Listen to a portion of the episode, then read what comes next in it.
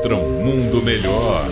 Uma crônica politicamente incorreta com Luiz Felipe Pondé. O mundo corporativo nos últimos anos tem replicado temas da moda e feito uso de conteúdos das ciências humanas em geral de uma forma rápida e superficial. É claro que isso tudo capitaneado por um exército, muitas vezes, de palestrantes que oferecem temas que são complexos numa versão motivacional.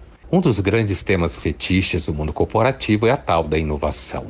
Comportamentos fora da zona de confortos, pensar fora da caixa, tudo mentira. Se você pensar muito fora da caixa, você perde o emprego. Se você resolver sair da zona de conforto, você vai parar no desconforto de não ter espaço.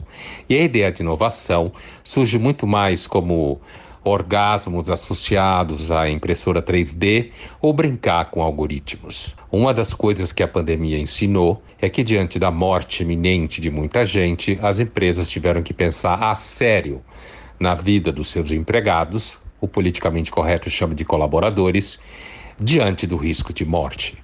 A discussão sobre inovação oferece todos os traços de uma discussão, como a gente chama de fetiche, que é na realidade uma grande brincadeira em que as pessoas do mundo corporativo gostam de usar, mas que no fundo não está na prática. Inovar é muito difícil. Imagine se alguém propusesse que a partir daqui a 10 anos ou 15 anos, com o avanço da engenharia genética, bebês não pudessem ser produzidos pela atividade sexual.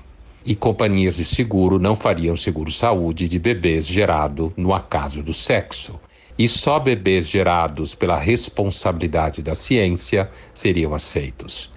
Será que essa moçadinha da inovação teria pesadelo com uma coisa como essa? Luiz Felipe Pondé, de São Paulo, para a Rádio Metrópole.